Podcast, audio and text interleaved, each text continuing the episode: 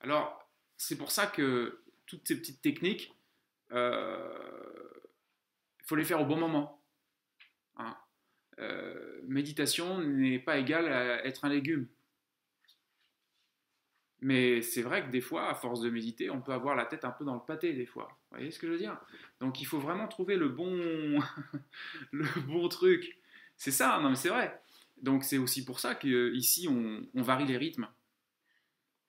Parce que le but du jeu, c'est c'est pas de méditer, en fait, c'est d'être la méditation.